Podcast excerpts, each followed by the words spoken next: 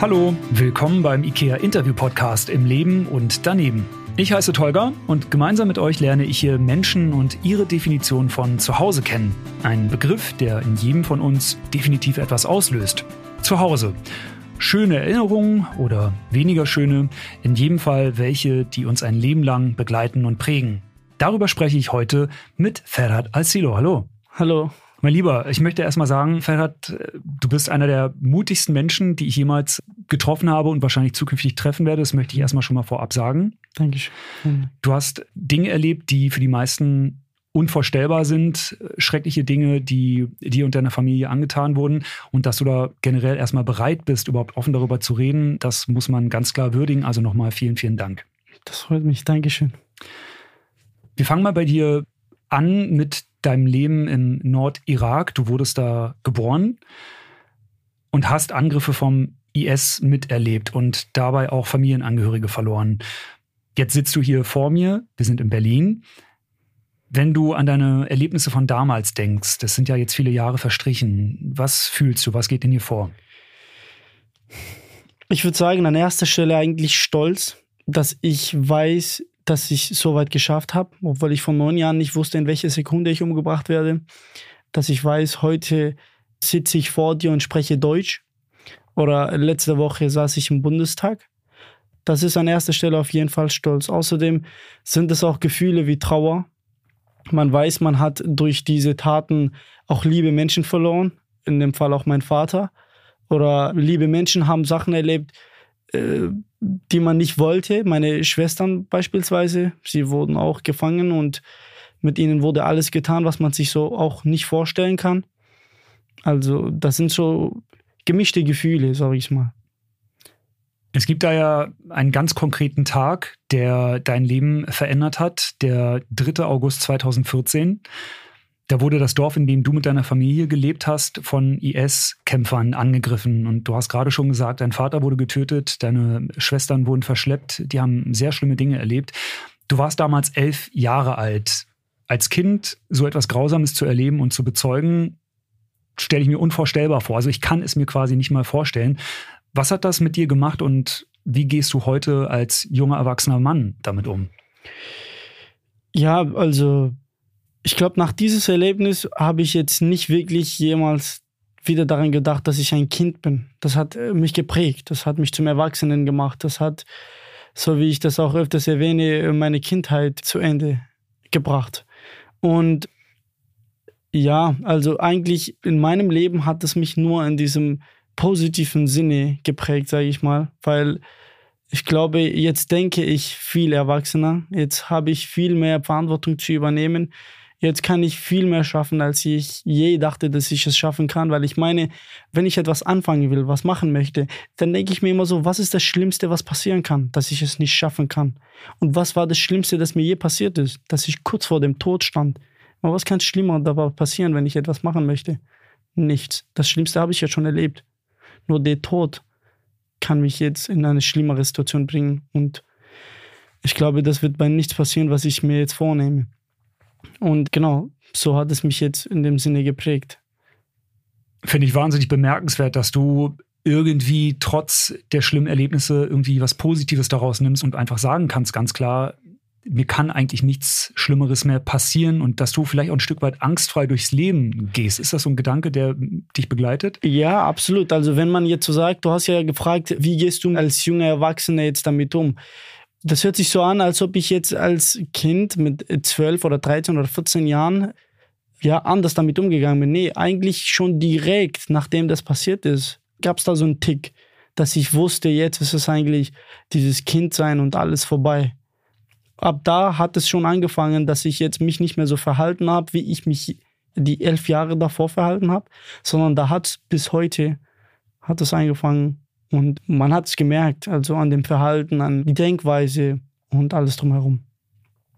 Die Heimat zu verlassen ist für andere Menschen ein Prozess, der vielleicht ein paar Jahre dauert. Ne? Man hat so Zeit zu überlegen, oh, wo will ich hin? Okay, dieses Land gefällt mir, da will ich auswandern. Dann kann man gucken, okay, habe ich einen Job dort? Und irgendwann packt man seine Sachen und wandert im Zweifel aus. Das ist natürlich generell sowieso eine schwierige Entscheidung.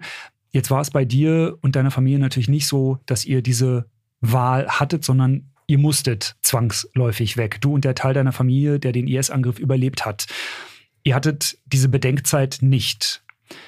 Wann war denn für dich oder generell auch für euch klar, dass ihr fliehen müsst? Das kann ich nicht so beantworten. Da erzähle ich jetzt erstmal kurz, was davor passiert ist. Um drei Uhr morgens ist meine Mutter aufgewacht. Wir haben in der Heimat auf Dächer geschlafen, auf Hausdach. Bei uns waren die Hausdächer flach, nicht so wie in Deutschland. Dann ist meine Mutter aufgewacht und hat drumherum gesehen, dass da in den Dörfern neben uns, bei uns war das Haus etwas höher, man hatte die Dörfer um uns herum gesehen. Und sie hat gesehen, dass in dem Dorf neben uns bombardiert wird, geschossen wird und sie wusste, dass da was los ist. Dann hat sie meinen Vater daraufhin geweckt und mein Vater hat uns alle geweckt, wo er gesehen hat, es ist ernst. Dann sind wir alle vom Hausdach runter und ins Haus reingegangen. Und dann waren wir stundenlang im Haus. Und die Schüsse kommen immer näher, die Geräusche werden immer lauter, die Bombardierungen schlagen immer an uns näher ran. Und das hat uns alles nicht aus der Ruhe gebracht. Bis dann mein Vater mein Onkel angerufen hat, der in diesem Dorf gelebt hat, wo der Krieg stattgefunden hat oder wo es gestartet hat.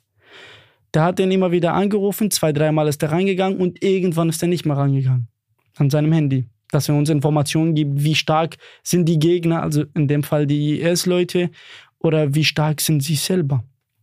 Er ist nicht mehr reingegangen und da gab es da so einen Tick. Mein Vater hat entweder gedacht, der ist entweder tot, mein Onkel, und der war auch in dem Moment tot. Oder es ist irgendwas los. Und da hat sich mein Vater entschieden, jetzt gleich zu fliehen.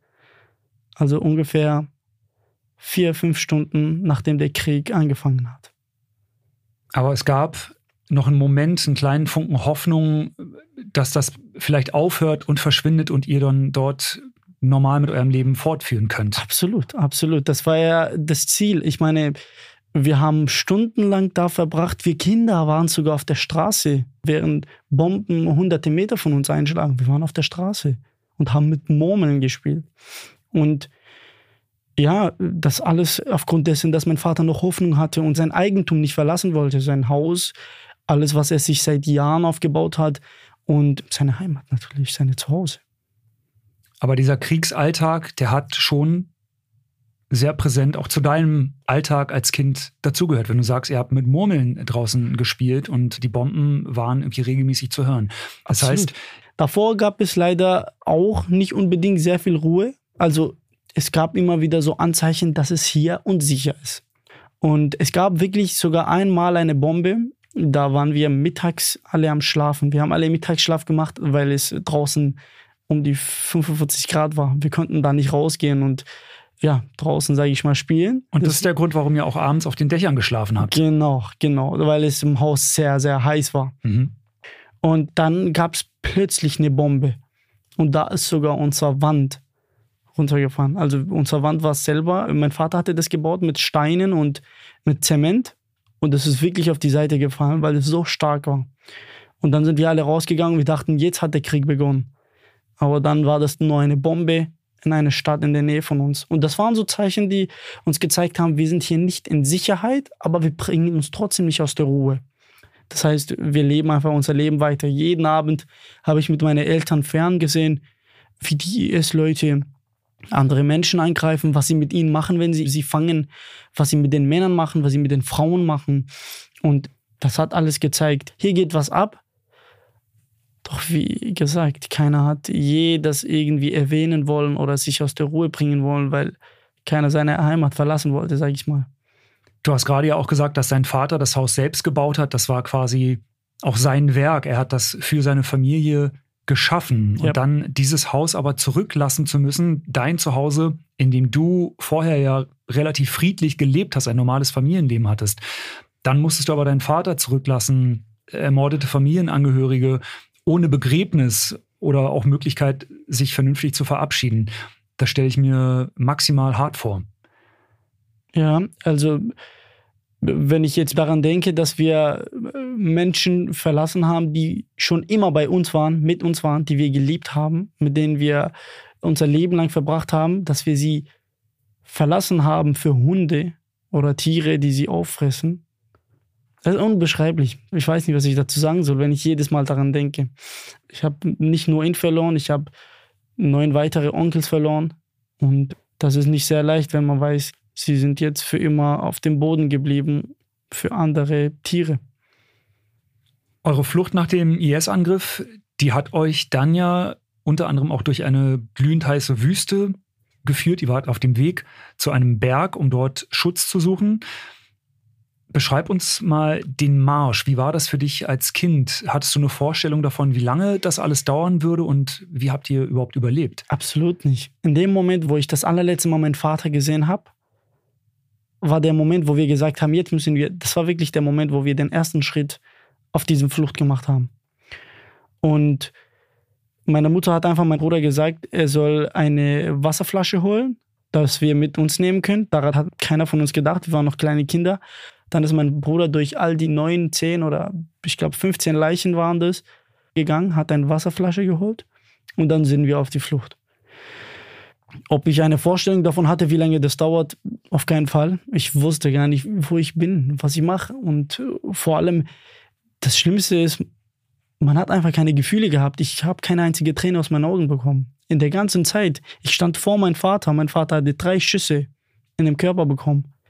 Und der war tot vor mir auf dem Boden.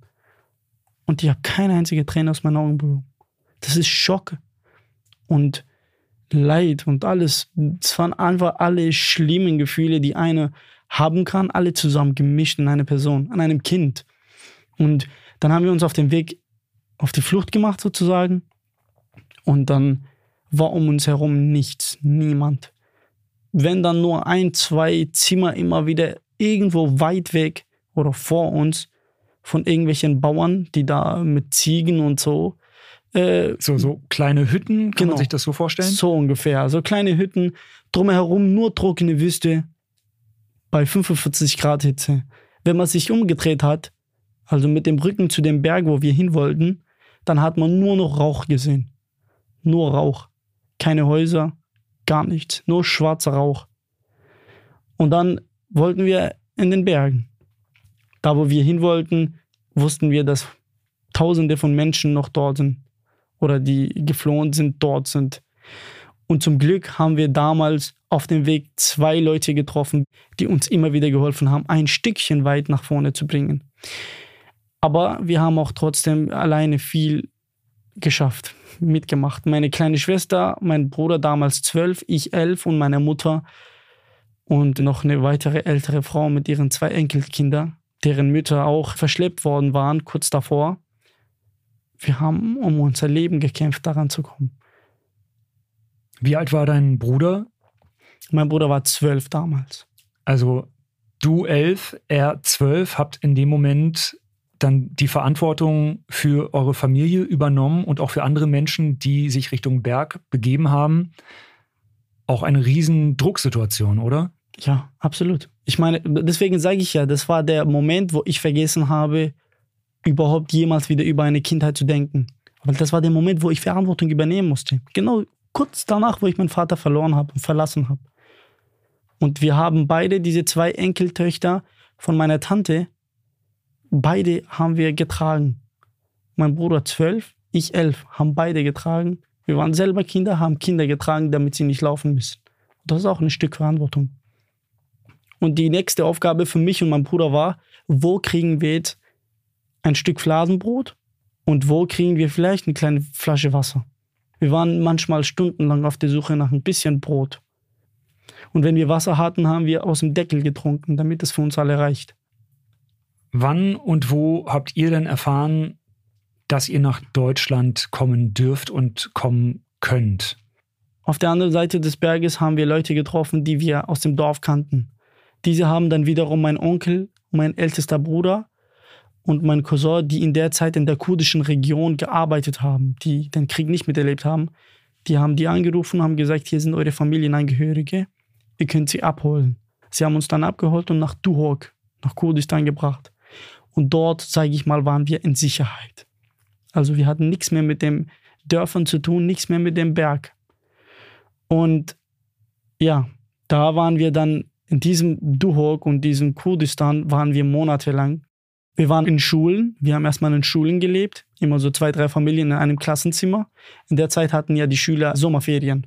Dann haben wir auch in Zelten gelebt, haben wir auch in Containern gelebt. Und in der Zeit sind drei meiner Schwestern aus der Gefangenschaft rausgekommen. Eine war immer noch in der Gefangenschaft.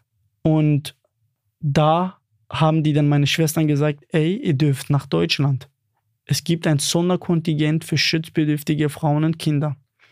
Und damit durft ihr nach Deutschland. Und wir haben das nicht geglaubt, weil in der Zeit gab es sehr viele, die viel uns versprochen haben. Nur damit wir ein, zwei Worte im Mikro sagen und die unsere Worte verkaufen können. Es war wichtig für sie, dass wir unsere Geschichten erzählen. Und sie haben immer versprochen, sie würden für uns was tun, uns ein gutes Leben schaffen. Und wir haben sie nie wieder gesehen. Und dann dachten wir so, ja, das ist bestimmt auch wieder so jemand, der möchte was von uns und die tun wieder nichts. Aber dann war es irgendwann die Wahrheit. Das heißt, so ungefähr sechs bis sieben Monate nachdem wir geflohen sind, haben wir erfahren, wir durften auch nach Deutschland zu unseren drei Schwestern. Irgendwann warst du in Deutschland, du warst in einem Flugzeug, bist Richtung Deutschland geflogen. Ein Land, das dir natürlich bis dato komplett fremd war. Hattest du irgendein Bild von Deutschland, irgendeine Vorstellung davon, was dich hier erwartet? Absolut nicht. Also ich meine, meine drei Schwestern sind einen Monat vor uns hier nach Deutschland gekommen. Sie haben immer wieder Fotos geschickt, ja. Aber ich habe selbst gar kein Bild gehabt. Von den Menschen auf keinen Fall. Ich habe nicht mal gewusst, dass die eine andere Sprache sprechen. Und das sagt schon alles. Warst du auch elf, als du nach Deutschland gekommen bist, oder Gen warst du schon zwölf? Genau an dem Tag, wo ich in Deutschland eingekommen bin, bin ich zwölf geworden. Wirklich? Ja. An deinem Geburtstag? Ja. Okay, dann hast du quasi Geburtstag, landest in Deutschland, äh, einem Land, das du nicht kanntest, keine Vorstellung davon hattest, wie dieses Land aussieht. Alles war fremd natürlich, ne? Yeah. Kultur fremd, fremde Sprache, natürlich auch fremdes Essen, das du vielleicht gar nicht kanntest. Mhm. Was war dein aller, allererster Eindruck, als du gelandet bist und es hieß, so, willkommen in Deutschland? Was ging dir durch den Kopf? Äh, wo ich in, in Flughafen gelandet bin, da habe ich schon gemerkt, hier ist was anders. Weißt du noch, welcher Flughafen das war? Stuttgart Flughafen. Ah ja, okay. Ja, direkt in Stuttgart gelandet und dort gelebt und seit acht Jahren lebe ich auch schon dort. Das waren wieder so gemischte Gefühle. Also wenn ich von Gefühlen jetzt sprechen darf. Das waren sehr gemischte Gefühle. Wieder, dass da einerseits Freude ist, wo ich denke, hier bin ich in einem Land, was nichts mit dem Irak zu tun hat. Ich darf hier hoffentlich ein neues Leben anfangen. Also die Hoffnung darauf, dass ich wirklich ein neues Leben anfangen darf aber auch einerseits Trauer, weil mir liebe Menschen gefehlt haben. Meine Schwester, die noch beim IS gefangen war, eine war noch gefangen. Mein Vaters Leiche, das immer noch irgendwo da auf dem Boden liegt. Und das hat sich alles so als Trauer in mein glückliches Gefühl eingemischt. Und dann sind wir, nachdem wir gelandet sind, halbe Stunde dahin gefahren, wo meine Schwestern waren. Das war ein Asylantenheim. Ich wusste gar nicht, was es von Heim ist. Ich habe erst am nächsten Tag gesehen und realisiert und gehört und dann, ja, nach einem guten Schlaf und ruhigen Schlaf, wie ich es seit Monaten nicht gehabt hatte, in einem Bett auf Matratze, durfte ich dann morgens aufwachen und einen Blick auf Deutschland werfen. Es war ja an dem Tag davor dunkel, ich habe nichts gesehen, aber dann bin ich schnell, direkt nachdem ich aufgewacht bin, ans Fenster gerannt, um zu schauen, was das so gibt. Und dann habe ich alles gesehen, was ich nie in meinem Leben gesehen hatte. Neben uns ein schönes Spielplatz mit äh, Schaukeln, mit so Rutschen und dann alles professionell, so süß gerichtet. Rot, blau und allen schönen Farben. Dann da hohe Gebäude neben uns mit sogar auf dem Dach, so ein Garten auf dem Dach, das kannte ich auch davor nie. Auf der anderen Seite schöne Autos, hier Roller, richtig schöne Fahrräder. Und das sind Sachen, die ich in meinem Leben nie gesehen habe. Sehr viele Eindrücke, viele Sinneseindrücke sicherlich auch. Wie war es dann kulinarisch für dich? Kannst du dich an das erste Gericht erinnern, das du gegessen hast in Deutschland und wo du dachtest, was ist das? Du meinst erste deutsche Gericht? Genau, was dir einfach nicht gängig war, wo du gemerkt hast, okay, das ist anders als bei uns zu Hause. Was ist das? Wonach schmeckt das? Und dann hast du das probiert. Weißt du noch, was das war? Ich würde sagen, das war Lasagne. Ja, also ich weiß nicht, ob das Deutsch ist, aber das habe ich das erste Mal in Deutschland gegessen. Nicht, nicht zwangsläufig Deutsch, würde ich, würd ich sagen, aber natürlich äh, macht das hier auch gefühlt jeder. Irgendwie ist es schnell zu machen, es schmeckt natürlich lecker. Ja, aber das war halt so das erste fremde Gericht, was ich in Deutschland gegessen habe. Und äh, das erste Deutsche, daran erinnere ich mich auch, das erste Deutsche war natürlich dann Schnitzel mit Pommes. Du hast dann in dem Heim, wo ihr gelebt habt, sicherlich ja noch viele andere Kinder kennengelernt, hoffentlich auch Freunde gefunden. Wie sah denn so dein Alltag aus als Kind dort?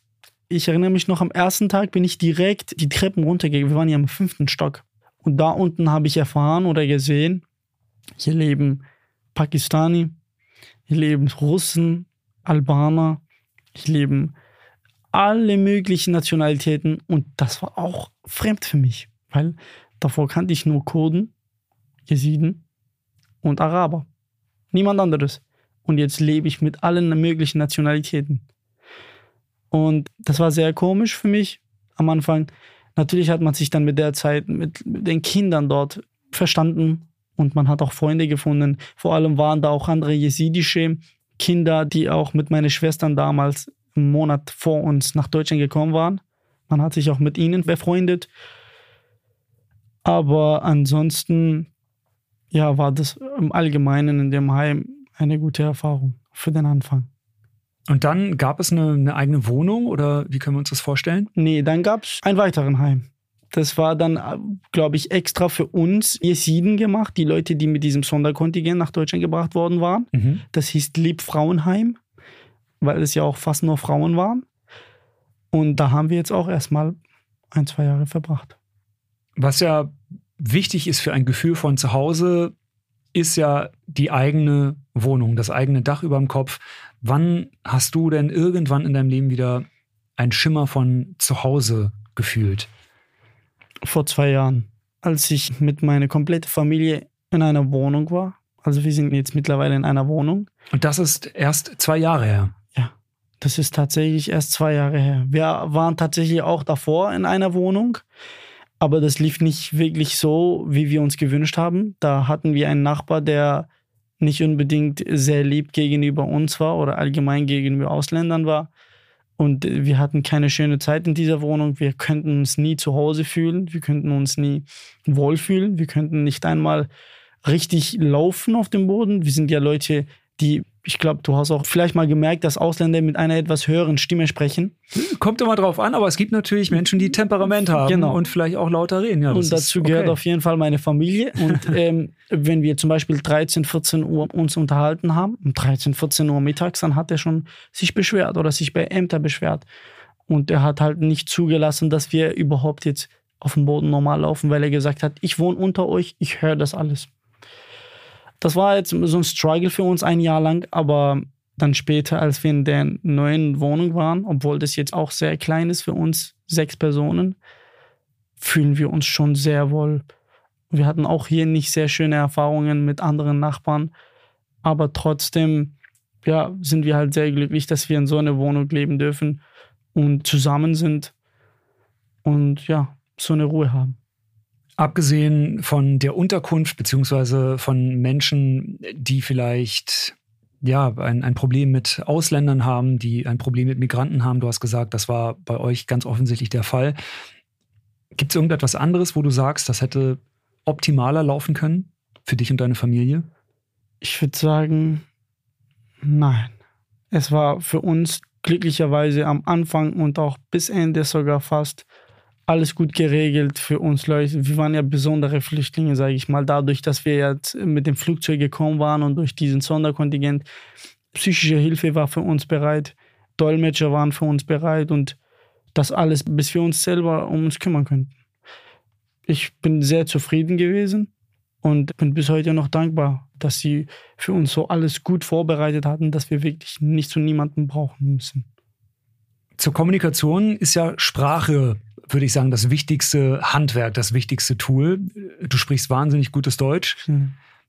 Wie hast du denn Deutsch gelernt? Wann war für dich klar, okay, hier gibt es auch Menschen, die sprechen eine andere Sprache? Wann wusstest du, okay, das ist eine Sprache, die ich lernen werden muss, auch zwangsläufig? Mhm. Also man ist am Anfang, also da spreche ich wirklich für 90 Prozent der Leute, die jetzt neu hierher kommen oder in einem anderen Land gehen. Am Anfang ist man sehr demotiviert, die Sprache von Null anzufangen. Ich meine, ich habe Arabisch und Kurdisch gesprochen und jetzt spielen beide Sprachen keine Rolle hier. Und irgendwann zwingt man sich selbst dazu, weil, wie du ja gesagt hast, Sprache ist Macht. Und ich weiß noch, an dem Tag, wo ich erfahren habe, morgen gehe ich in die Schule. Zum ersten Mal in Deutschland. Ich habe mit zwölf mein allererstes Handy von meiner Schwester bekommen. Darauf habe ich mir Apps heruntergeladen. Ich habe dann in dem Tag vor der Schule nicht geschlafen, bis ich die Zahlen 1 bis 20 gelernt hatte. Und die Sätze, die man braucht, um sich vorzustellen. Also mein Name ist Ferhat, ich bin 21 oder jetzt in dem Fall damals 12. Ja, und da hat es dann angefangen. Das waren jetzt so ein paar Wochen, wo ich in Deutschland war. Da war in diesem App immer so ein Gegenstand auch noch. Daneben so ein Audio, wie sich das anhört, also wie man das ausspricht. Und dann, wie man das schreibt. Und damit habe ich so richtig klein angefangen. Und ich würde sagen, wie ich Deutsch gelernt habe oder wie ich richtig schnell das sehr gut gelernt habe, nicht durch Schule, sondern durch Menschen. Ich habe mich damals entschieden, mich von jedem einzelnen Jungen zu trennen, der wirklich dieselbe Sprache spricht wie ich. Und ich hatte nur noch deutsche Freunde. Und so hat es dann angefangen. Und irgendwann, ich habe das Gefühl, dass ich ein Gefühl für die Sprache habe, weil seitdem ich in Deutschland bin, habe ich von null an Deutsch und Englisch angefangen und beide kann ich jetzt Abiturniveau und Spanisch auch noch.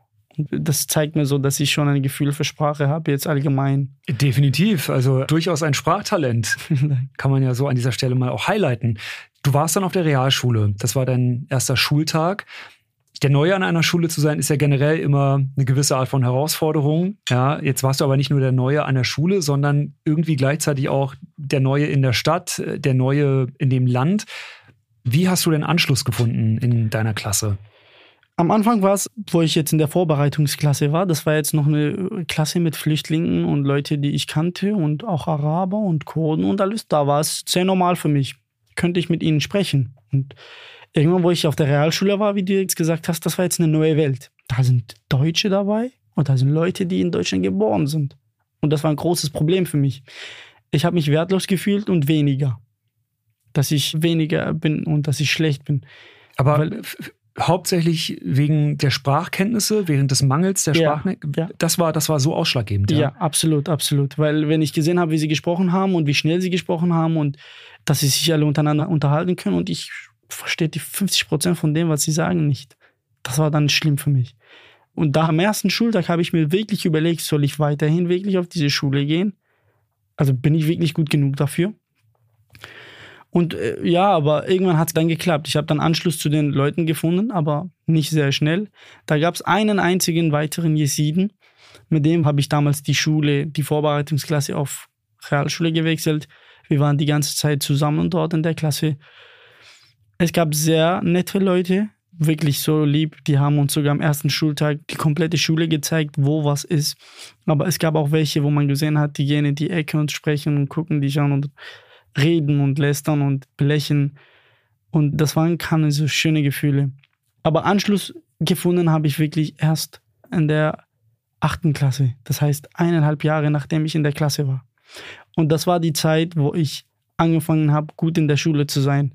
Weil da habe ich dann die geholfen und die haben mir geholfen. Und somit kommt man besser im Kontakt.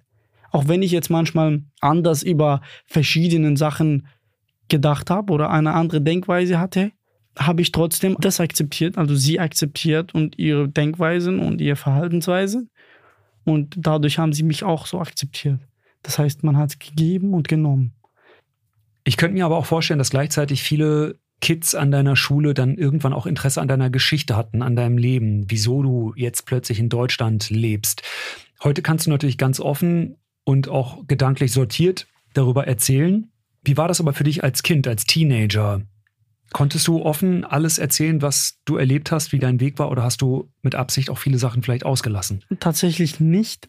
Ich erinnere mich noch meine äh, erste Woche auf der Realschule. Da hat die Lehrerin mich und diesen anderen jesidischen Jungen nach vorne gebeten und hat gesagt, ich möchte euch darum bitten, dass ihr jetzt vorne setzt und sagt, was ihr beide oder wie ihr beide jetzt hierher gekommen seid, was ihr alles durchgemacht habt. Und wir beide konnten nicht so gut Deutsch. Wir konnten uns nicht gut ausdrücken und das war sehr schwierig. Das ist natürlich auch sehr schwer für mich jetzt. Ich hätte gerne meine Geschichte geteilt, nur wenn ich die passenden und nötigen Wörter dafür nicht finde oder dafür nicht kenne, um mich wirklich so auszudrücken, wie ich möchte, dann fällt es mir schwer. Ich meine, ich möchte mich vielleicht sehr, sehr persönlich ausdrücken, nur ich kann nicht so gut Deutsch oder meine Sprachkenntnisse reichen nicht so gut dafür. Und das war halt auch einerseits das Problem. Aber am Anfang war es sehr schlimm für uns, also da, wo wir jetzt erzählen mussten, wo die Lehrerin uns darum gebeten hat. Wir haben erzählt und da haben sogar ein paar Schüler gelächelt. Und ich weiß noch, ein Mädchen wurde aus der Klasse geworfen, weil sie damals, während wir geredet haben, gelacht hat. Die haben es halt vielleicht aufgrund unserer schlechten Sprachkenntnisse nicht so gut aufgenommen, wie sie aufnehmen sollten. Wie auch immer, aber sie haben es auf jeden Fall nicht so unbedingt unter die Haut bekommen. Ja, Kinder, Teenager, junge Menschen äh, legen manchmal ein Verhalten an den Tag, das sie dann hoffentlich als Erwachsene nicht mehr an den Tag legen. Das können wir an dieser Stelle vielleicht mal so sagen. Da passieren manchmal sehr unschöne Dinge. Wir haben das alle erlebt an Schulen. Da wollte ich ja auch nochmal sagen, um dich zu beruhigen. Auch in meinem Leben gab es Schüler, die geredet haben in der Ecke aus wer weiß welchen Gründen. Ich glaube, das ist so dieser Schulalltag, der eben manchmal eben auch solche Menschen hervorbringt. Leider. Irgendwann konntest du dich natürlich anders ausdrücken. Irgendwann hattest du das Vokabular. Wie haben denn deine Mitschüler reagiert, als du ihnen dann wirklich effektiv von deinen Erlebnissen geschildert hast?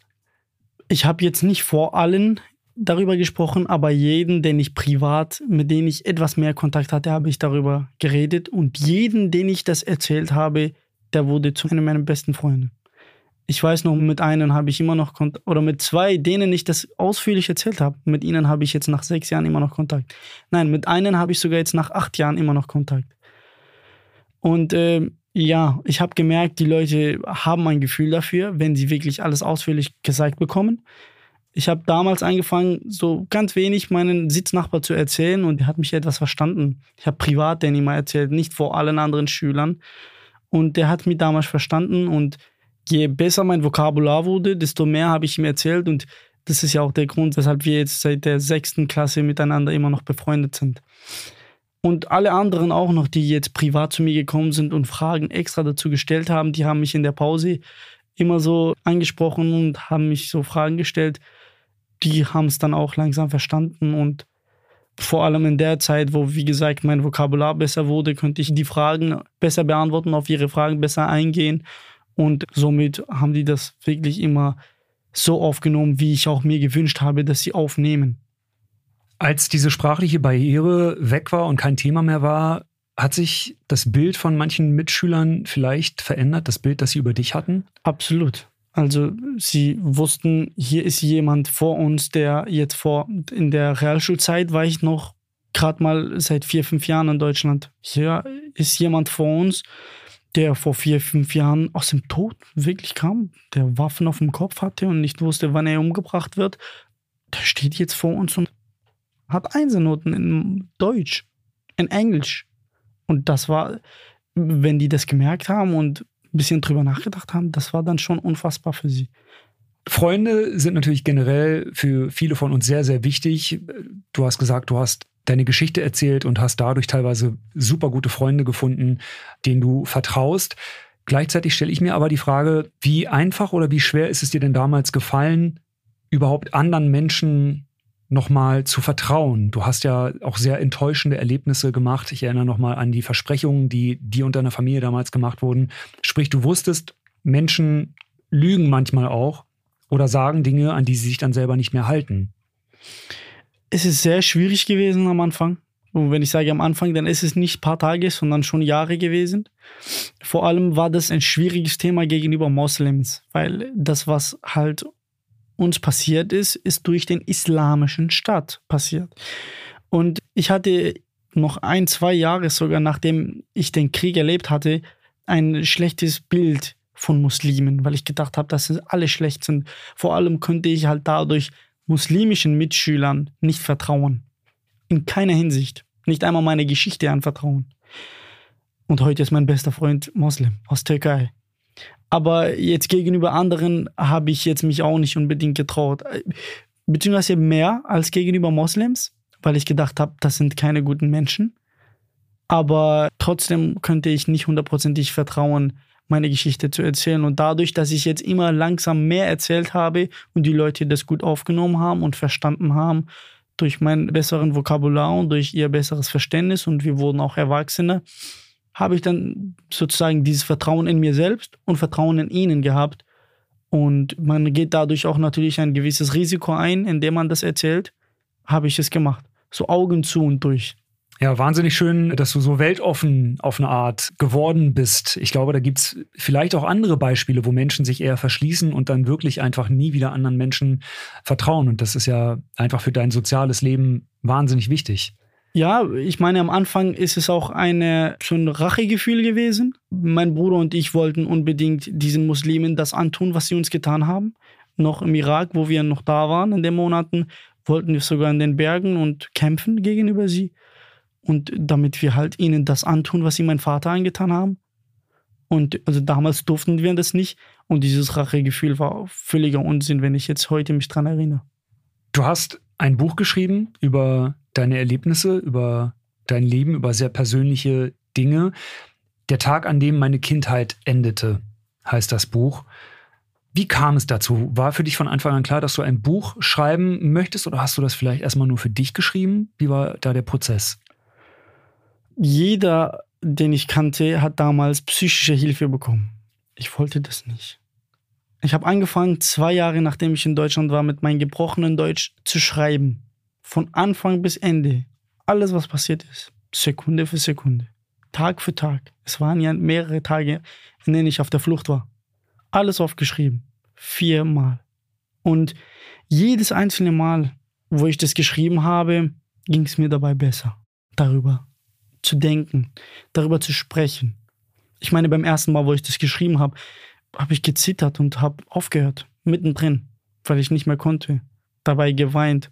Mein Tisch war manchmal nass von den Tränen. Und das spielt sich natürlich auch alles wie ein Film vor dir, wenn du darüber denkst und nebenbei noch schreibst. Und das hat mir wirklich dabei geholfen, das Ganze zu verarbeiten. Und ich wollte auch kein Buch schreiben. Ich habe das nur geschrieben, um das zu verarbeiten. Und irgendwann, wo ich das alles geschrieben hatte, ich hatte auch einen guten Kontakt mit dem Psychologen von meiner Mutter und meinen Schwestern, bin ich zu ihm hingegangen, habe gesagt, ich habe das geschrieben. Er hat gesagt, brauchst du eigentlich keine Hilfe dadurch? Wie hast du das gemacht? Ich habe ihm gesagt, ich habe es geschrieben. Er hat gesagt, wie? Ich habe gesagt, ja, ich habe alles bei mir zu Hause liegen. Und ich habe ihm dann erzählt, dass ich das alles geschrieben habe. Er hat gesagt, du musst das als ein Buch veröffentlichen. Ich habe gesagt, ja, aber kritisch, weil es gibt Millionen Kinder, Leute da draußen, die schlimmer als ich tagtäglich erleben, als ob sich irgendjemand für meine Geschichte interessiert. Er hat gesagt, mach das. Und ich würde sagen, dadurch, dass er mir das gesagt hat, war das die beste Entscheidung sozusagen meines Lebens. Der Titel von deinem Buch, lass uns auch nochmal darüber reden, der hat es auf jeden Fall in sich. Wenn man diesen Titel liest, macht er was mit einem. Der Tag, an dem meine Kindheit endete. Ich könnte mir vorstellen, dass viele Menschen gar nicht wissen, oh, wann bin ich eigentlich erwachsen geworden oder wann gab es diesen Tag, dass ich nicht mehr ein Kind war oder plötzlich ein erwachsener Mensch wurde. Du hast ja diesen Tag ganz konkret für dich immer im Kopf. Was waren denn damals deine Träume und Visionen für dich selbst, für deine Zukunft, für deine Familie, bevor eben dieser Angriff vom IS an diesem Tag alles verändert hat? Ich war ein sehr guter Schüler. Ich bin von erste bis sechste Klasse der beste Schüler in der Klasse gewesen und man hatte einen sehr großen Vorteil, wenn man Klassensprecher war. Ich war sechs Jahre lang auch Klassensprecher.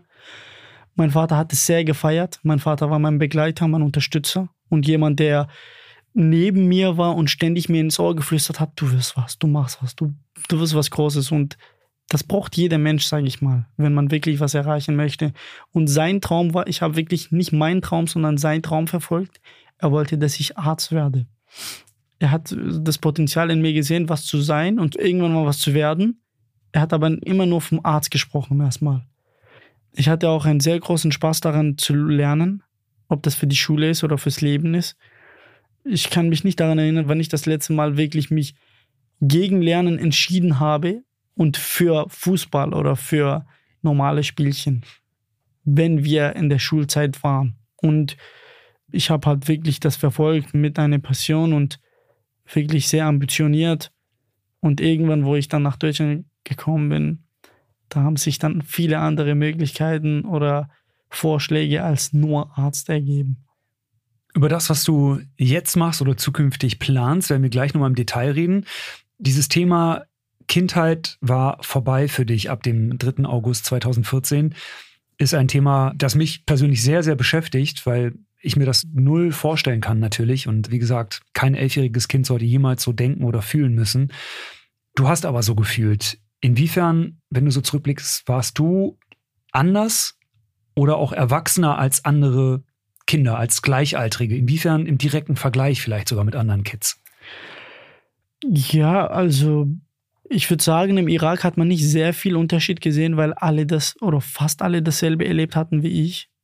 Aber erst als ich nach Deutschland kam, habe ich gesehen, wie verschieden wir sind durch dieses Erlebnis. Wie Jugendliche mit 16 über Sachen nachdenken, was sie fühlen, was sie wollen vom Leben oder von sich selber, von ihren Eltern. Diese Selbstverständlichkeit, also ich kann leider sehr schlecht jetzt ein Beispiel aus dem Irak nennen, weil wie gesagt, alle fast dasselbe wie ich erlebt hatten oder wenn nicht sogar schlimmer. Deswegen würde ich eher über Deutschland sprechen und das zeigt schon, inwiefern das mich halt unterschiedlich gemacht hat. Total. Du hast ja hier dann auch andere Kinder gesehen, die eben logischerweise nicht Dinge erlebt haben, die du erlebt hast. Absolut. Und da ist vielleicht der Vergleich ganz interessant, weil du hast gesehen, okay, es gibt offenbar auch Menschen in meinem Alter, andere Kinder, auch wenn du für dich dann quasi kein Kind mehr warst offiziell, die bestimmte Spielsachen vielleicht haben oder die über bestimmte Dinge nachdenken, wo du vielleicht dann schon gesagt hast, ach, das beschäftigt euch? Mhm. Ja, absolut. Das war öfters der Fall. Ich meine, auch allein schon dadurch, dass ich jetzt immer gesehen habe, diese Leute wollen immer das Neueste. Die wollen immer im Trend sein. Während ich mich halt mit jemandem verglichen habe, der keine Füße hat und mich nicht über meine Schuhe beschwert hat, haben die sich darüber beschwert, dass sie nicht die neuesten Sneakers haben. Und das zeigt schon einen Unterschied. Oder die haben sich darüber beschwert, dass sie nicht das neueste Handy haben. Allgemein, Selbstverständlichkeit ist in Deutschland sehr groß geschrieben. Die denken, es ist alles selbstverständlich. Während ich mir denke, ihr wisst nicht, was da draußen los ist. Das ist hart, wenn die das nur mitbekommen würden. Ich bin sehr glücklich für jeden einzelnen Menschen, der hier schon immer gut hatte und der schon immer ein schönes Leben hatte. Aber ich glaube, die Menschen, die mit einem schlimmen Erlebnis durchs Leben gehen, haben auf jeden Fall einen komplett anderen Blickwinkel als die, die jetzt wirklich schon immer hier ein schönes Leben hatten. Ich hoffe auch, dass die niemals das erfahren werden. Aber ich bin sehr, sehr auch glücklich darüber, dass ich auch so einen Blickwinkel habe, so eine Sicht habe übers Leben. Und das hilft mir in vielen Bereichen auch, dankbar zu sein, dadurch, dass man halt sowas erlebt hat. Man wird viel dankbarer, wenn man, sage ich mal, aus dem Nichts kommt und dann plötzlich etwas hat. Generell prägen uns natürlich Erlebnisse, verändern uns, formen uns. Du musst es ja irgendwie auch lernen, mit deinen Emotionen und Gefühlen umzugehen. Und natürlich hilft dieser Schreibprozess eines Buches auf emotionaler Ebene schon ein Stück weit, aber ist ja gleichzeitig auch wahnsinnig schwierig. Ich frage mich, wie hast du es dann am Ende doch hinbekommen, deine Gefühle so in den Griff zu kriegen, ohne dass im Zweifel alles wieder so richtig hochkommt und du vielleicht daran sogar auf eine Art emotional zugrunde gehst. Hattest du irgendwann eine gewisse Distanz zu allem, was passiert ist, oder was war für dich hilfreich? Nee, also eine Distanz nicht. Ich habe auch nicht darauf gehofft oder ich habe jetzt nicht gedacht, dass ich nach diesem Schreiben vergessen werde. Mein größtes Ziel war, nach all dem Schreiben, nach all diesen drei, vier Mal Schreiben, einfach emotional damit besser umzugehen. Oder wenn ich etwas am Tag erlebe, dass ich meinen Tag nicht davon ruinieren lasse. Ich meine, damals jetzt, allein schon, wenn ich gehört habe, dass ein Mitschüler von mir gesagt hat, mein Vater holt mich gleich ab und dann habe ich gedacht, okay, Vater? Ich habe leider keinen Vater, der mich abholen kann. Und dann bezieht sich das alles auf das, was davor passiert ist. Warum habe ich keinen Vater? Er wurde umgebracht. Wie wurde er umgebracht? Ich habe es sogar selbst gesehen. Und dann geht man halt die komplette Vergangenheit durch. Und dadurch habe ich dann Gott sei Dank solche Kleinigkeiten, die meinen Alltag beeinflusst haben, sozusagen, dass ich die mir aus dem Weg geräumt habe, emotional stärker wurde und anders über die Geschichte gedacht habe, als ich davor gedacht habe. Ich habe mich darüber beschwert, oh, wie kann ich es verdienen, sowas zu erleben? Und das ist auch so. Niemand hat es verdient. Ich habe es nicht verdient. Meine Familie hat es nicht verdient. Meine Mutter hat es nicht verdient. Keiner hat es verdient. Nur es geht darum auch mal ein Stück weit das Ganze nicht nur als negativen Einfluss auf eigenes Leben zu haben, sondern auch als positives. Vielleicht das als Stärke zu nehmen. Das, was passiert ist. Das Stärke zu umzuwandeln. Statt dass ich sage, ich habe meinen Begleiter nicht mehr bei mir. Mein Vater. Er ist tot. Wer soll mich jetzt motivieren und unterstützen? Kann ich sagen, er sieht mich von da oben. Was ist, wenn ich dann trotzdem schaffe und dieser oben stolz auf mich ist? Was ist, wenn ich das jetzt alles für ihn mache? Trotz, dass er jetzt tot ist. Vielleicht ist das sogar stolzer. Es sind zwei verschiedene Blickwinkel. Und das ist, wie das mich so geprägt hat, dieses Schreiben. Dein Blickwinkel ist der, der dich zum heutigen Ferhat gemacht hat. Es hätte auf der anderen Seite potenziell ja einen anderen Ferhat auch geben können. Absolut. Ich meine, ich habe Freunde, die in der gleichen Zeit, wie ich nach Deutschland gekommen sind und heute fast immer noch da sind, wo sie vor sieben Jahren waren. Nur, dass sie halt ein bisschen erwachsener wurden. Weil sie sich halt von dem fangen lassen haben, was sie erlebt hatten. Weil sie in der Vergangenheit leben und sich davon runterziehen lassen. Und diesen Schmerz sie beeinflussen lassen haben. Und der Unterschied war, dass ich mir diese Schmerz wirklich, diesen Leiden zur Stärke gemacht habe. Hast du so etwas wie Flashbacks oder immer noch regelmäßig Albträume, weil wenn wir Dinge erleben, die schlimm sind, die uns beschäftigen und das, was du erlebt hast, ist ja etwas, das du niemals vergessen wirst. Das ist ein leider ewiger Begleiter. Menschen neigen dann oft dazu, irgendwie Albträume zu haben regelmäßig oder Flashbacks. Hast du manchmal solche Angstmomente? Ja, absolut. Also Albträume auf jeden Fall und das regelmäßig, immer noch. Es gibt Zeiten, wo man weniger hat, aber wir sind gerade ungefähr etwas näher an dritten, achten und da wird es dann mehr. Man denkt mehr drüber nach, man fühlt mehr darüber. Diese Tage sind sehr schmerzhaft für uns, vor allem dieser Monat. Und äh, Flashbacks gibt es immer wieder, vor allem wenn man äh, so einen plötzlichen harten Geräusch jetzt hört. Damals, ich erinnere mich noch beim ersten Silvester hier in Deutschland. Das war ein Tag voller Flashbacks, weil man halt nur ständig Bombengeräusche gehört hat, sag ich mal, so Raketengeräusche schon die kleinsten Sachen geben schon Flashbacks daran. Nur da ist dann die Frage, wie gehe ich jetzt mit diesem Flashback um? Was ich sehr interessant bei dir finde, du hast ja gesagt, euch wurde damals auch schon professionelle Hilfe zur Seite gestellt. Es gab also Therapeuten, Psychologen, mit denen ihr euch hinsetzen konntet, um alles aufzuarbeiten, alle Erlebnisse. Du hast ja diese Hilfe für dich abgelehnt. Genau. Kannst du nochmal sagen, Wieso? Also ganz konkret, warum hast du gesagt, okay, meine Schwestern haben vielleicht einen Termin beim Psychologen oder meine Mutter geht dorthin, ich möchte das nicht? Ich glaube, das ist einerseits wieder so, spielt es dieses Vertrauen mit einer Rolle. Ich möchte nicht meine Geschichte oder meine Gefühle mit jemandem teilen, den ich nicht kenne. Das war so mein erster Gedanke. Im Nachhinein hat das für mich nicht sehr viel Sinn gemacht, aber das war so ein Gefühl von mir. Andererseits war so ein Selbstvertrauen. Ich kann das doch selber mal probieren aus dieser harten Zeit. Was ist, wenn ich jetzt auch selber aus dieser harten Zeit komme? Was ist, wenn ich mir selber helfe? Geht das oder nicht? Und ich habe wirklich daran gedacht, dass ich das selber machen kann. Und ich habe es versucht. Ein Versuch war es wert. Und es war auch wert, ja. Ich habe es dadurch geschafft. Es gibt Menschen wie du, die das alleine schaffen. Dann gibt es natürlich Menschen, so wie Teile deiner Familie, die eben die professionelle Hilfe doch in Anspruch genommen haben. Auch nochmal hier die Information, alle, die das Gefühl haben, dass sie Hilfe benötigen und das Gefühl haben, dass sie es alleine nicht schaffen, die sollten sich definitiv professionelle Hilfe holen. Das ist sehr, sehr wichtig und Absolut. da braucht sich niemand für schämen, auf jeden Fall. Das Klar. wollen wir nochmal an dieser Stelle festhalten. Ferhat, du bist jetzt ganz frisch Abiturient, du hast ein Abi in der Tasche. Genau. Erstmal Glückwunsch dazu. Dankeschön. Ist ja eine sehr aufregende Phase. Ja, ich erinnere mich daran zurück.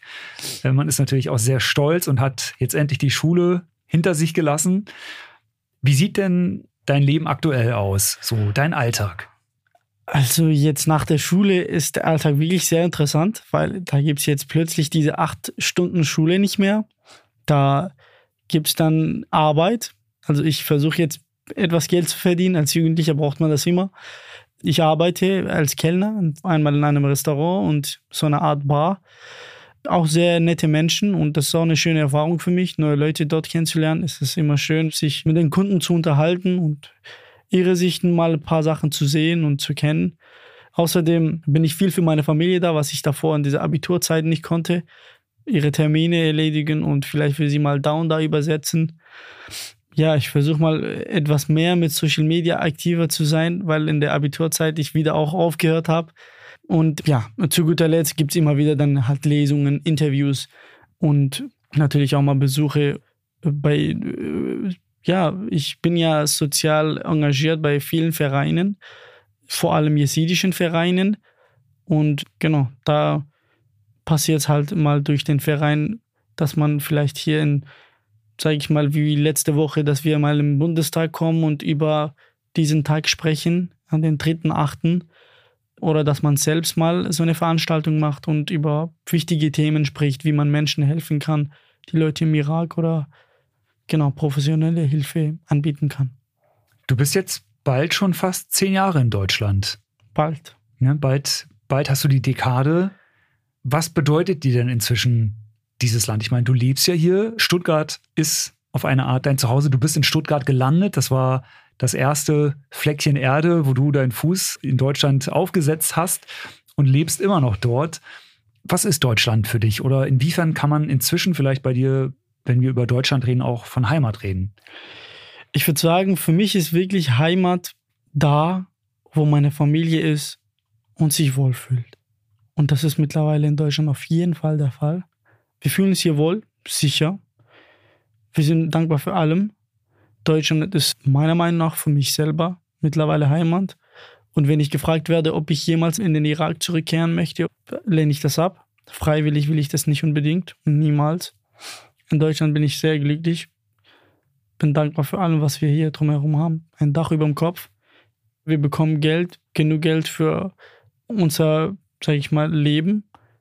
Und genau, das ist für mich Deutschland. Also Deutschland ist wirklich für mich mittlerweile Heimat, kann ich sagen. Gibt es manchmal Momente, wo du für dich selber merkst, okay, ich lebe jetzt schon relativ lange in Deutschland, aber diese eine Sache aus dem Irak vermisse ich. Ja, jeden Tag habe ich das Gefühl. Ich meine, ich steige hier in Deutschland in die Bahn ein und sehe vielleicht 20 verschiedene Nationalitäten vor mir. Im Irak gehe ich aus dem Haus in meinem Dorf. Ich gehe aus dem Haus und schaue und sehe nur Brüder und Schwestern. Und das ist wirklich, was ich vermisse. Ich meine, im Dorf waren wir 2.000, 3.000 Menschen und wir waren wie eine große Familie. Man ist rausgegangen, ich bin zum Beispiel in den Laden gegangen, der Besitzer hat mich gefragt, ich habe was gekauft und der hat mich gefragt, wer bist du denn? Der Sohn von Khalil. Khalil ist mein Vater. Ah, das bist du. Alles gut. Musste nicht mal vielleicht ab und zu mal nicht mal zahlen. Und das ist halt, was mir fehlt. Jeder hat sich Bruder und Schwester genannt, jeder hat sich Onkel und Tante genannt und das ist, das ist ein anderes Gefühl. Meine Lehrer haben meine Mutter Tante genannt. Und das, das fehlt mir sehr hier in Deutschland. Hier sind alle fremd, auch freundlich, viele freundliche, aber sie sind fremd und man weiß nicht, wie sie ticken. Du hast gerade schon gesagt, Bildung ist ein sehr wichtiges Thema für dich. Sicherheit natürlich, um sagen zu können, okay, das Land, in dem ich lebe, ist ein attraktives Land, hier möchte ich gerne weiterbleiben. Was sind denn so andere Dinge, wo du ganz konkret sagen würdest, ey, das mag ich an Deutschland richtig, richtig gern? Ich würde sagen, Sauberkeit ist in einem Land sehr wichtig. Das ist, was einem wirklich auch an einem Land anziehen kann, an einer Stadt allgemein. Und medizinische Versorgung. Ich habe wirklich eine Schwester und einen Bruder von mir verloren, nur aufgrund der medizinischen Versorgung. Meine Schwester war damals, sie war elf und sie ist verstorben. Sie hatte nur eine kleine Krankheit. Wer weiß, wie groß sie war, aber ich glaube nicht, dass sie so groß war, weil sie einen Tag davor diese Krankheit bekommen hat. Am nächsten Tag ist sie gestorben. Und keiner hat sich darum gekümmert. Kein Krankenhaus, keine medizinische Versorgung, keine Tabletten, nichts. Mein Bruder ist damals geboren, er war ein paar Tage alt, er war krank und wir hatten keine medizinische Versorgung. Er ist gestorben. Und das ist, was mir gezeigt hat, dass medizinische Versorgung wirklich Leben ist. Das kann darüber Einfluss haben, ob ich überhaupt leben kann oder nicht. Ja, das ist auch für mich in einem Land sehr wichtig und vor allem Positivität und Hilfsbereitschaft also Optimismus. Also ich habe das Gefühl, dass viele Menschen in Deutschland pessimistisch sind, leider. Aber ich finde es sehr wichtig, wenn man von Menschen umgeben ist, die optimistisch sind über viele Sachen, sich nicht über jede Kleinigkeit aufregen und einem dabei helfen, voranzukommen im Leben. Ferhat, was sind denn so deine Wünsche für die Zukunft? Abi hast du gemacht, check. Du verdienst jetzt in der Gastronomie ein bisschen Geld. Wo siehst du dich selbst? Was sind deine Zukunftspläne? Also ich habe mich auf jeden Fall auch für ein Studium beworben als Maschinenbauingenieur. Eine Branche mit großer Zukunft, habe ich mal gehört. Gute genau. Entscheidung. ja, ich habe das jetzt mal gemacht und ich bin mir sicher, dass ich in der Zukunft sehr viel reisen werde. Dadurch, dass ich ja, wie ich immer sage, nach Deutschland gekommen bin, habe ich gemerkt, es sind verschiedene Welten da draußen. Und ich bin mir sicher, es gibt viele verschiedene Welten da draußen und die möchte ich unbedingt auch mal erkundigen. Äh, hoffentlich nicht aus irgendwelchen schlimmen Gründen, wie ich davor äh, musste. Und sonst, ich träume sehr groß davon, als Public Speaker aufzutreten, vor Menschen zu sprechen. Nie habe ich mir gesagt oder mir selber gesagt, ich kann was, aber hierbei bin ich mir sicher, ich habe ein sehr großes Potenzial für Sprechen, ob das vor Menschen ist oder allgemein im Fernseher. Ich liebe es, Menschen im positiven Sinne zu beeinflussen, sie zu motivieren und ihnen halt sozusagen ihr Potenzial ausschöpfen zu lassen. Und das möchte ich auf jeden Fall in der Zukunft auch verfolgen. Ich setze mich jetzt schon sehr gerne für Menschenrechte ein und werde auf jeden Fall in der Zukunft auch tun, hauptsächlich für Jesiden, dadurch, dass sie seit Jahrtausenden verfolgt werden, unterdrückt werden als Minderheit, allgemein alle Minderheiten da draußen, denn ich weiß, wie sie sich fühlen. Und ich werde auf jeden Fall alles dafür tun, dass ich eine positive Wirkung im Irak haben kann und äh, dass ich im Irak für die Jesiden was bewegen kann, ob das heute oder in zehn Jahren ist. Eine Stimme zu sein für andere Menschen, die vielleicht keine Stimme haben oder die einfach eine Stimme haben, aber vielleicht nicht gehört werden aus verschiedenen Gründen, ist natürlich auch etwas, was dich selber hoffentlich in der Zukunft sehr stolz machen wird, aber auch für deine Familie bestimmt ein, ein sehr schöner Aspekt ist. Klar, wenn Leute mich fragen, ja, was motiviert mich eigentlich jetzt überhaupt? Ich habe jetzt vergessen, ich trete auch als Botschafter auf. Ich bin manchmal sogar dreimal in der Woche in Schulen und spreche über das Thema allgemein Migration und Flucht, spreche über das, was passiert ist, weil ich sehr wichtig finde, dass vor allem Jugendliche über dieses Thema erfahren. Wenn jemand vor ihnen steht, der das selbst erlebt hat, es ist was ganz anderes, wie wenn der Lehrer darüber jetzt erzählt oder ihnen etwas zum Ausfüllen gibt oder zum Lesen gibt. Wenn ich vor ihnen stehe und darüber erzähle, dann können sie jede Frage stellen, die sie mir stellen wollen. Und da antwortet jemand, der das selbst erlebt hat. Und ja, da bin ich dann öfters in Universitäten oder Schulen und spreche darüber. Und deshalb, wenn Leute mich fragen, ja, was, was motiviert dich eigentlich überhaupt, das zu machen oder zu sprechen? Und ich, wie du ja gesagt hast, ich möchte die Stimme der Menschen sein, die sich nicht trauen, darüber zu sprechen. Der Stimme meiner Schwestern zu sein. Weil ich weiß, sie trauen sich das auch nicht zu. Der Stimme meiner Mama zu sein und meine Brüder. Und ähm, vor allem die Leute, die auch mir nahestehen und das selbst erlebt haben. Was würdest du deinem jüngeren Ich, dem elfjährigen Kind, dem elfjährigen Jungen Ferhat sagen, wenn er vor dir stehen würde? Oh, es gibt viel, aber ich würde sagen, Hoffnung ist die einzige Stärke, die du brauchst, um weiterzumachen. Das ist es. Hoffnung auf das Bessere. Während dem Ganzen, während meine komplette Flucht, mein komplettes Leben hier in Deutschland, hat mich eine einzige Sache nie verlassen und das ist die Hoffnung gewesen. Wir standen mitten in Situationen, wo wir nicht wussten, wann wir tot sind. Da hat mich die Hoffnung begleitet. Die Hoffnung, darauf, dass ich irgendwann ein besseres Leben habe, dass ich aus diesem Schmerz raus bin, die Hoffnung darauf, dass ich mich hier in Deutschland integrieren kann, dass ich die Sprache lernen kann, die Hoffnung darauf, dass ich irgendwann mal mein Abitur schaffen kann. Und die Hoffnung lügt nicht. Hier bin ich. Ich habe mein Abitur. Ich bin aus diesen Situationen raus. Ich lebe in Deutschland, habe ein neues Leben. Und das ist wirklich ein wahnsinnig starke Kraft, die jeden begleiten kann. Nur wenn sie wollen. Nur wenn die Menschen das wollen. Die Hoffnung ist jederzeit dazu bereit, sie zu begleiten.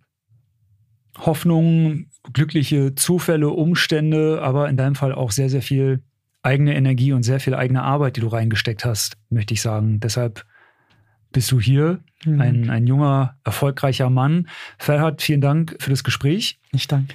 Danke, dass du uns Einblicke in dein Leben gewährt hast, in Momente und Zeiten, über die nicht jeder so offen reden kann und möchte, wie du es tust.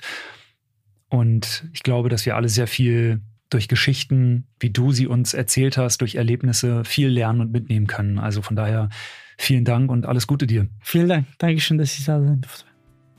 Schön, dass ihr wieder mit dabei wart. Wir freuen uns natürlich sehr, wenn ihr auch die nächste Folge hört. Abonniert uns also gerne bei iTunes, Spotify, Deezer und Co. und lasst uns auch bei dieser Gelegenheit gerne mal eine Bewertung bei Apple Music da.